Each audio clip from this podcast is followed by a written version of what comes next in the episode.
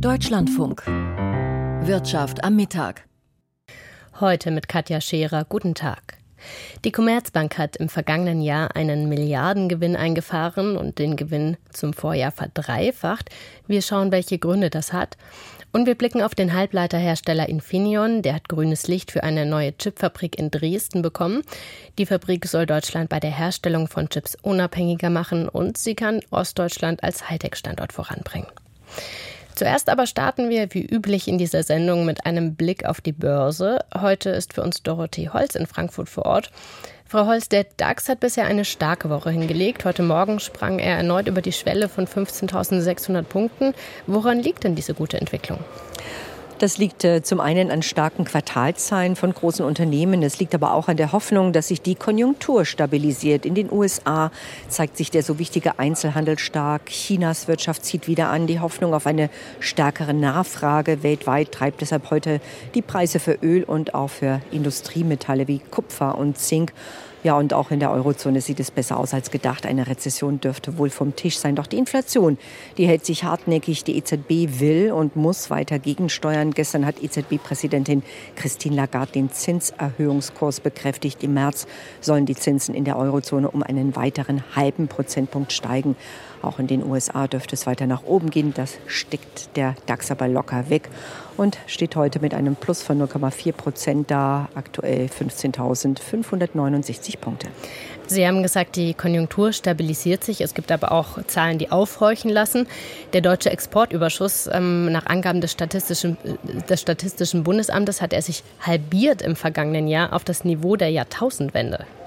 Das ist auf jeden Fall eine echte Überraschung. Natürlich keine gute. Jahrelang stand Deutschland bei seinen Partnern ja wirklich schwer in der Kritik wegen seines hohen oder zu hohen Exportüberschusses. Das hat sich jetzt aber deutlich verschoben. Der Exportüberschuss hat sich tatsächlich mehr als halbiert. Es wurden zwar weiterhin mehr Waren aus als eingeführt, aber die Exporte übertrafen die Importe nur noch um rund 80 Milliarden Euro. Im Jahr 2021 waren es noch gut 175 Milliarden.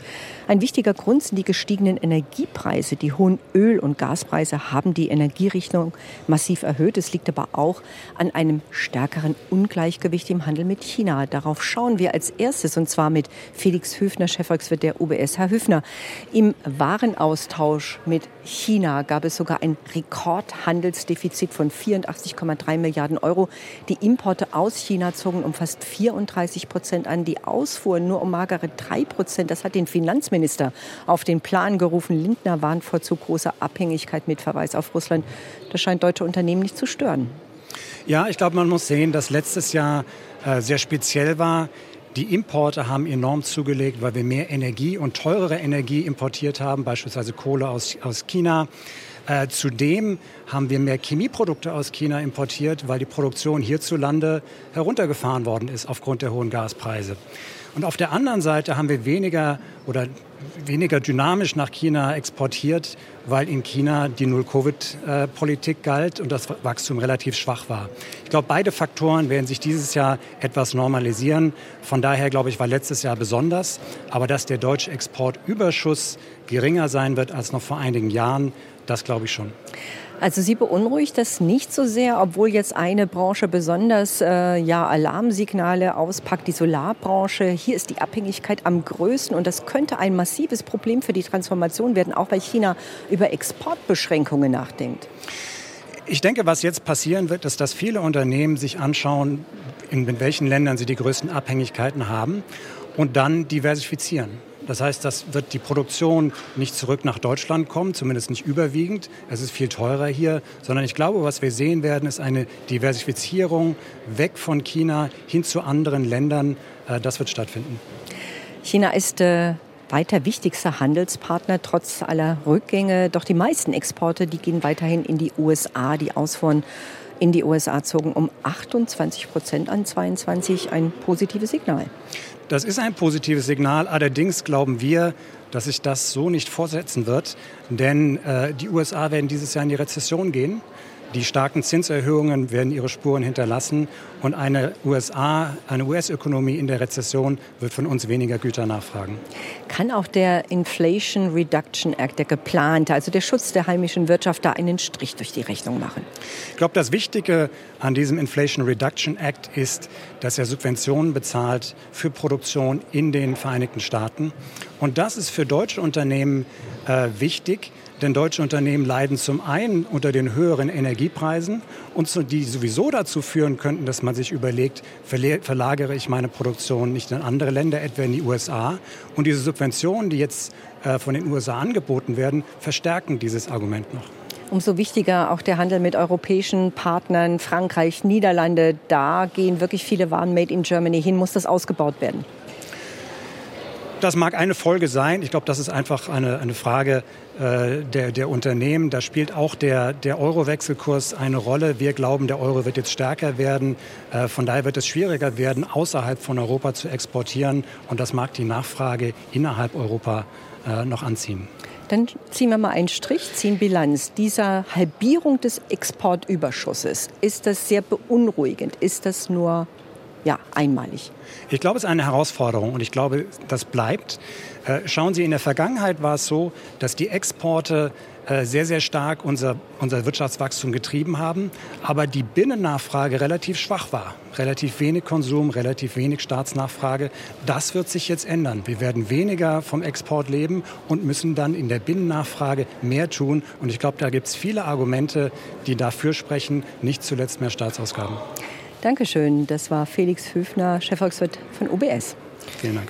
Ja, danke auch aus Köln. Dann blicken wir auf einzelne Unternehmen. Frau Holz, die Commerzbank hat ihren Gewinn im vergangenen Jahr verdreifacht. Das besprechen wir auch gleich noch mal ausführlich. Jetzt aber schon mal die Frage, wie reagieren die Anleger? Ja, die sind äh, richtig begeistert. Die Aktien äh, sind im Höhenflug. Äh, aktuell geht es um 9,3 Prozent hoch, die Verdreifachung des Gewinns, aber vor allem auch der Ausblick, das kommt gut an. Und äh, hinzu kommt ja noch äh, die erste Dividendenzahlung seit Jahren, die gestern angekündigt wurde. Von diesen starken Geschäftszahlen profitiert auch die Deutsche Bank. Die Deutsche Bank Aktien 2,7 Prozent höher. Der Flugzeugbauer Airbus hat ebenfalls mehr Gewinn gemacht. Wie kommt das an? Ja, natürlich auch sehr gut. Airbus-Aktien sind an der DAX-Spitze. Hier gibt es einen Kursplus von 4 Prozent. Die Aktien steigen damit auf ein Dreijahreshoch. Die Geschäftszahlen sind das eine, aber auch das prall gefüllte Auftragsbuch, äh, das verheißt ja Gutes für die Zukunft. Welche Unternehmen fallen sonst auf? Ein Unternehmen, das schwer unter der Corona-Pandemie gelitten hat, ist wieder im Aufwind. Der Ticketverkäufer CTS Eventim. Die Leute haben wieder Lust auf Live-Veranstaltungen. Das treibt den Umsatz auf 1,9 Milliarden Euro hoch. Äh, Im Jahr 2021 waren es nur 408 Millionen Euro. Und ich komme zum Euro. Der hat sich auch ganz leicht erholt, notiert bei einem Dollar 0,7. Bei Anleihen gibt es hohe Kursverluste. Die Umlaufrendite steigt um sechs Basispunkte auf 2,47 Prozent und Gold leicht verteuert auf bei 1837 Dollar. Das war der Börsenbericht heute von Dorothee Holz. Und jetzt wollen wir noch mal den Blick auf die Commerzbank vertiefen. Die Bank hat ja schwierige Jahre hinter sich. 2018 ist sie aus dem deutschen Aktienindex ausgeschieden. Jetzt geht es aber offenbar wieder bergauf für das Traditionsunternehmen. Der Sparkurs der Bank zeigt Wirkung und morgen könnte sogar die Rückkehr in den DAX gelingen, berichtet Brigitte Scholtes. Ich glaube, dass wir mit Fug und Recht sagen können, die Commerzbank ist wieder da. Commerzbank-Chef Manfred Knof zeigt sich ein wenig stolz auf das Erreichte. Mit 1,4 Milliarden Euro hat die Bank den höchsten Nettogewinn seit zehn Jahren eingefahren. Der war mehr als dreimal so hoch wie noch im Vorjahr. Und die Bank will für 2022 30 Prozent dieses Gewinns an ihre Aktionäre ausschütten. 20 Cent je Aktie als Dividende, die erste seit vier Jahren. Und die Bank will für gut 120 Millionen Euro Aktien zurückkaufen, sofern die EZB das genehmigt. Das soll den Aktienkurs aufbessern. Und Knof verspricht noch mehr. Wir streben für dieses Jahr eine gegenüber 2022 deutlich höheres Konzernergebnis an. Und davon wollen wir die Hälfte an unsere Aktionäre ausschütten. Damit ist die Bank im zweiten Jahr hintereinander profitabel. Eine wichtige Voraussetzung für den Wiederaufstieg in die oberste Liga, den DAX 40. Den dürfte die deutsche Börse wahrscheinlich morgen verkünden. Der Commerzbankchef hofft auf positive Konsequenzen für das Geschäft. Wenn das morgen kommen sollte, ist es, glaube ich, als allererstes mal ein wichtiges Signal auch an unsere Kunden, für die es ja wichtig ist, dass die Commerzbank als zweite eigenständige Privatbank in Deutschland auch erfolgreich ist. Das erwarten wir schon, dass das auch positiv auch im Firmenkundengeschäft unsere Situation als Mittelstandsbank noch mal stärkt. Und natürlich freut das die Mitarbeiterinnen und Mitarbeiter und intern hier jeden. Das war wirklich eine schwierige Zeit, aber wir wissen, dass wir in unserem Transformationsprogramm gerade erst Halbzeit haben. Dass die Bank jetzt so gut abgeschnitten hat, das hat auch viel mit der Zinswende der EZB zu tun. Die bescherte der Gelben Bank einen hohen Zinsüberschuss und ließ die Erträge wachsen. Noch aber zeigt sich das Geldhaus recht knausrig dabei, diese gestiegenen Zinsen auch an die Kunden in Form höherer Guthabenzinsen weiterzureichen. Das soll sich aber bald ändern, versprach Finanzvorständin Bettina Orlob. Wir werden halt jetzt auch den Markt beobachten und natürlich auch an unsere Kunden Konditionen weitergeben. Sehen wir irgendwie größere Bewegungen in Richtung Neobroker und Neobanken? Nein, das tun wir nicht denn die, etwa Trade Republic, bieten inzwischen schon 2% Zinsen auf Einlagen an. Die steigenden Zinsen haben jedoch im Privatkundengeschäft negative Effekte. Das Neugeschäft mit Baufinanzierungen etwa schrumpft weiter. Am Ziel sieht sich die Commerzbank aber noch nicht. Trotz des strengen Sparprogramms der vergangenen Jahre will sie weiter Kosten sparen. 10.000 Mitarbeiter mussten die Bank in den vergangenen Jahren verlassen. Nun hofft sie bald auch wieder neue einzustellen. Und noch ist die Bundesregierung mit gut 15 Prozent an der Bank beteiligt. Manfred Knof. Natürlich ist das perspektivisch so, dass wir auch sagen, dass irgendwann die Commerzbank auch ohne den Bund leben könnte. Aber ich habe jetzt nicht den Eindruck, dass sich Bundesregierung sich das eilig hat. Dass der Ruf der Bank sich inzwischen deutlich verbessert hat, zeigt zudem eine Personalie. Nach der Hauptversammlung Ende Mai soll der frühere Bundesbankchef Jens Weidmann Aufsichtsratschef der Commerzbank werden. Die Commerzbank profitiert von ihrem Sparkurs und der Zinswende, Brigitte Scholtes berichtete. Der Flugzeugbauer Airbus hat auch Zahlen vorgelegt, das haben wir an der Börse auch schon kurz angesprochen. Jetzt blicken wir auf die Details. Der Konzern hat dick gefüllte Auftragsbücher, kann die Aufträge aber langsamer abarbeiten, als er das eigentlich möchte. Julia Borutta zu den Gründen. Airbus kommt nicht hinterher. Der deutsch-französische Flugzeugbauer hat zwar volle Auftragsbücher, aber die Produktion bleibt angesichts der Probleme bei den Lieferketten schwierig. Es gilt, sich anzupassen, sagt Airbus-Chef Guillaume Faury im Exklusivinterview mit der ARD. Unsere Ziele sind jetzt realistischer, euh, bescheidener. Eigentlich wollten wir die Produktion letztes Jahr doppelt so schnell steigern, aber ich bin zuversichtlich, dass wir dieses Jahr unsere Ziele einhalten. Der Konzern verschiebt seine Produktionsziele für den erfolgreichen Mittelstreckenjet vom Typ A 320 Neo nach hinten. Die Vorgabe von 75 Modellen pro Monat wird nicht wie geplant im Jahr 2025, sondern erst 2026 erreicht. Insgesamt will Airbus dieses Jahr 720 Verkehrsflugzeuge ausliefern. Das ist die Zielmarke, die man sich eigentlich für letztes Jahr vorgenommen hatte. Es sind vor allem Elektronikteile, die immer noch fehlen, und Rohstoffe sind ein Problem. Dafür gibt es zwei Gründe. Die Auswirkungen der Pandemie und der russische Angriffskrieg auf die Ukraine, erklärt Fori. Euh, Bei uns geht es vor allem um die Abhängigkeit beim Rohstoff Titan. Ein großer Teil des Titans, das wir brauchen, kam vor dem Krieg aus Russland. Wir arbeiten daran, es woanders herzubeziehen. Das braucht Zeit, aber wir haben schon den Hauptteil geschafft. Bis Ende dieses Jahres oder Anfang nächsten Jahres werden wir dieses Problem komplett gelöst haben. Auch wenn wir dann eben weltweit von anderen Lieferanten abhängig sind, denn wir haben in Europa sehr wenig Titan. Zu schaffen macht dem Konzern außerdem immer noch der Fachkräftemangel. Das ist für uns vor allem in den USA ein Thema. Viele Leute sind während der Pandemie gegangen. Wir müssen neue einstellen. Die bringen aber nicht unbedingt die Kompetenzen mit. Also müssen wir sie ausbilden. Das braucht Zeit. Trotz dieser Probleme steht der weltweit größte Flugzeugbauer gut da. Die indische Fluggesellschaft Air India hat gerade 250 Passagierflugzeuge bestellt. Das ist einer der fünf größten Deals in der Geschichte von Airbus. Airbus fehlen Rohstoffe und Elektronikteile, berichtete Julia Burutta. Deutschlands größter Halbleiterhersteller Infineon hat grünes Licht für eine neue Chipfabrik in Dresden bekommen, sowohl von Vorstand und Aufsichtsrat als auch vom Bundeswirtschaftsministerium.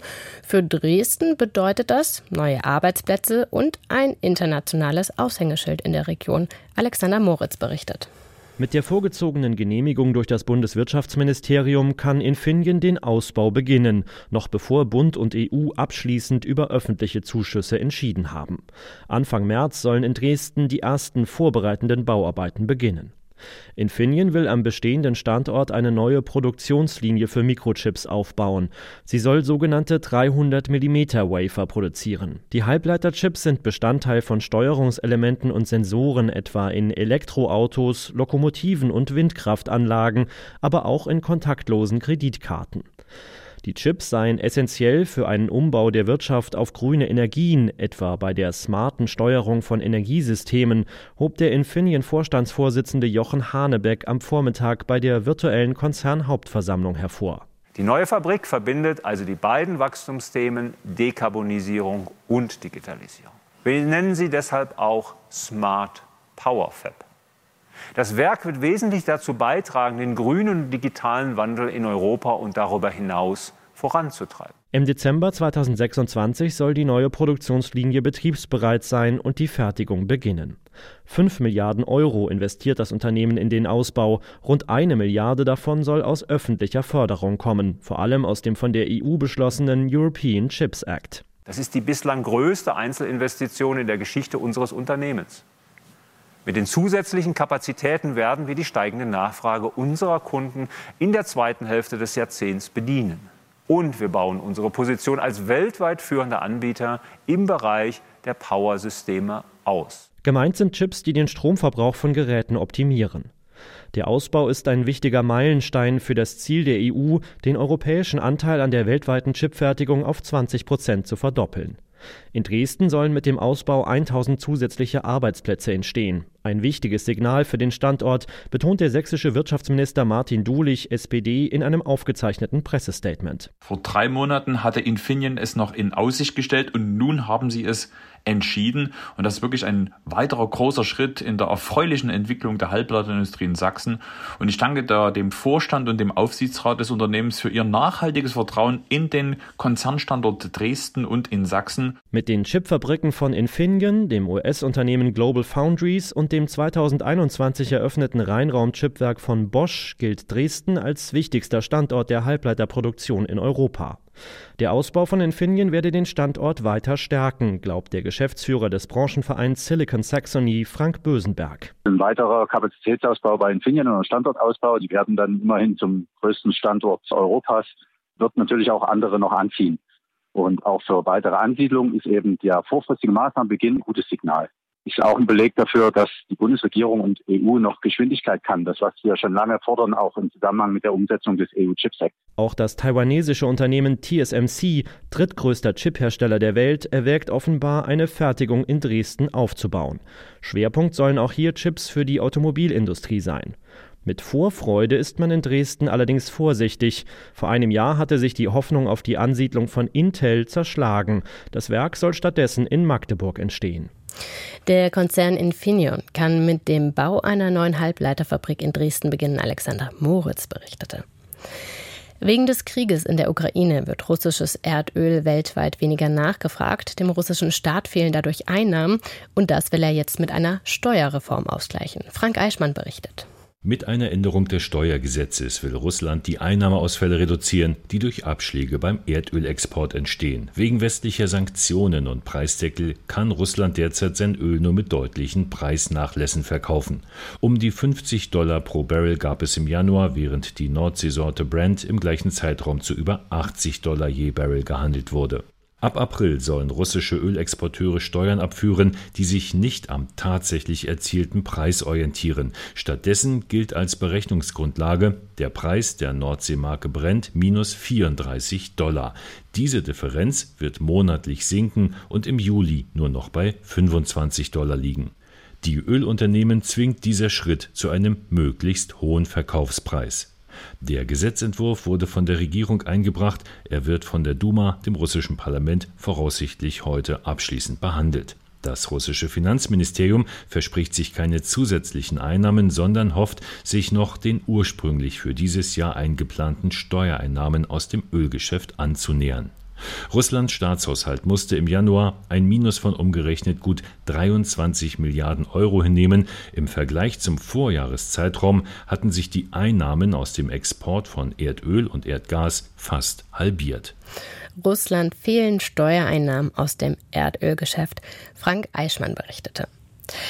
Der Präsident der Weltbank, David Malpass, ist überraschend zurückgetreten. Zu den Gründen hören wir jetzt einen Beitrag von Nina Barth zum Thema. David Malpass wird seinen Posten als Präsident der Weltbank Ende Juni abgeben, ein knappes Jahr vor dem Ende seiner regulären Amtszeit. Nach reiflicher Überlegung habe er beschlossen, sich neuen Herausforderungen zu stellen, wird Malpass in einer Erklärung der Weltbank zitiert. Es sei eine Ehre und ein Privileg gewesen, Präsident der weltweit führenden Entwicklungsinstitution zu sein. US-Finanzministerin Yellen dankte dem 66-Jährigen für seine Arbeit an der Spitze der Weltbank und verwies auf seine Unterstützung für die Ukraine, seine Hilfe für das afghanische Volk und sein Engagement für den Schuldenabbau in einkommensschwachen Ländern.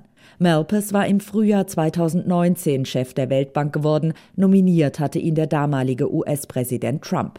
Malpass war umstritten. Im vergangenen Jahr sorgte er mit Äußerungen zum Klimawandel für Kritik und Rücktrittsforderungen. Auf einer Konferenz hatte er auf die Frage, ob das Verbrennen fossiler Energieträger durch den Menschen zu einer gefährlichen Erderwärmung führe, mit Ich bin kein Wissenschaftler geantwortet. Später stellte er klar, er sei kein Klimawandelleugner. Wer Malpass an der Spitze der Weltbank nachfolgt, ist noch nicht klar. Traditionell stellen die USA den Weltbankchef, während die Europäer den Chefposten des Internationalen Währungsfonds besetzen. Der Präsident der Weltbank, David Malpass, ist überraschend zurückgetreten. Nina Barth berichtete. Und damit kommen wir zu einem Blick in die Wirtschaftspresse. Dort ist der Gaspreisdeckel in der Europäischen Union ein großes Thema in den Kommentaren. Die Zeitung ND, der Tag, das frühere Neue Deutschland, schreibt über den Mechanismus. Seit Mittwoch ist er in Kraft. Angewendet wird er freilich nicht. Der Deckel ist dreimal so hoch wie die aktuellen Börsenpreise. Tatsächlich hat es der Markt ausnahmsweise mal geschafft, eine Krise irgendwie in den Griff zu kriegen. Auch ohne russisches Erdgas stehen die Zeichen auf Normalisierung. Nach dem langen Gezerre in der EU dürfte es zwar unwahrscheinlich sein, dass die Regelung wieder geändert wird, aber angesichts der aktuellen Situation wäre dies notwendig. Der Deckel müsste, was Kritiker schon lange fordern, deutlich niedriger angesetzt werden, um seinen wichtigen Zweck zu erfüllen, Endkunden bei den Gaspreisen wirklich zu entlasten. Im Münchner Merkur heißt es, der beispiellose kollektive Kraftakt von Bürgern, Unternehmen und Regierung hat sich gelohnt.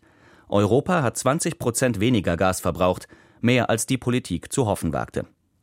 Im Rekordtempo hat das für seine Bedenkenträgerei und Ineffizienz berüchtigte Deutschland neue Flüssiggasterminals eingeweiht.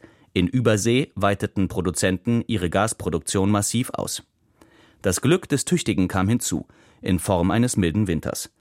Experten sagen, dass auch im nächsten Winter kein Gasmangel herrschen werde. Die Süddeutsche Zeitung kommentiert das Aus für Verbrennermotoren in Neuwagen in der EU ab 2035. Sich heute schon darüber Gedanken zu machen, wo in 12 bis 20 Jahren neben die Garage eine Ladesäule passen könnte, ist das Mindeste. Mehr Einsatz wäre noch besser. Um die Politik unter Druck zu setzen, mehr für autofreie Mobilität in der Stadt und vor allem auf dem Land zu tun, bräuchte es eigentlich Proteste und Bürgerinitiativen. Es mag schräg klingen, sich jetzt zu engagieren, um das eigene Leben weniger bequem zu machen. Aber die Klimakrise könnte uns bald noch viel mehr abverlangen. Und das Handelsblatt führt aus, zwar sind Verbrennungsmotoren heute effizienter als noch vor 20 Jahren, aber dafür wird auch mehr gefahren und die Autos sind immer größer geworden. Das Einsparpotenzial ist dort besonders groß. Die meiste Energie wird nämlich nicht dazu verwendet, das Fahrzeug zu beschleunigen. Sie heizt stattdessen einen Stahlblock auf, der dann wieder aufwendig mit Wasser abgekühlt werden muss. Bei allem Respekt für die Ingenieurleistungen, die in das Wunderwerk Verbrennungsmotor geflossen sind, und bei allen Nachteilen, die Elektroautos, Wasserstoffantriebe und die Batterieproduktion mit sich bringen, diese Verschwendung muss ein Ende haben. Damit endet die Wirtschaftspresse und auch unsere heutige Sendung Wirtschaft am Mittag. Nach den Nachrichten hören Sie hier im Programm die Sendung Deutschland heute mit meiner Kollegin Melanie Longerich, die heute am Mikrofon ist. Darin geht es dann um die Proteste gegen eine geplante Flüchtlingsunterkunft in der Gemeinde Upal in Mecklenburg-Vorpommern. Außerdem hören wir eine Bäckermeisterin im Programm, die erzählt, wie sie mit der Energiekrise umgeht. Und es geht um das Thema Bayerisch lernen, nämlich die Frage, wie Touristen an Wanderwegen Mundart lernen können. Ich bin Katja Scherer, bedanke mich bei Ihnen ganz herzlich fürs Zuhören heute Nachmittag und wünsche Ihnen noch einen schönen restlichen Nachmittag. Vielen Dank.